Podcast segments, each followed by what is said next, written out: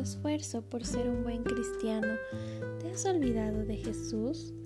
Creo que la mayoría de los cristianos tienen lindos pensamientos acerca de Jesús. Están sinceramente agradecidos por su salvación y recuerdan el nombre de Jesús como una coletilla cuando oran, pero no entienden su vida y su obra como algo que merece ser contemplado cada momento de cada día.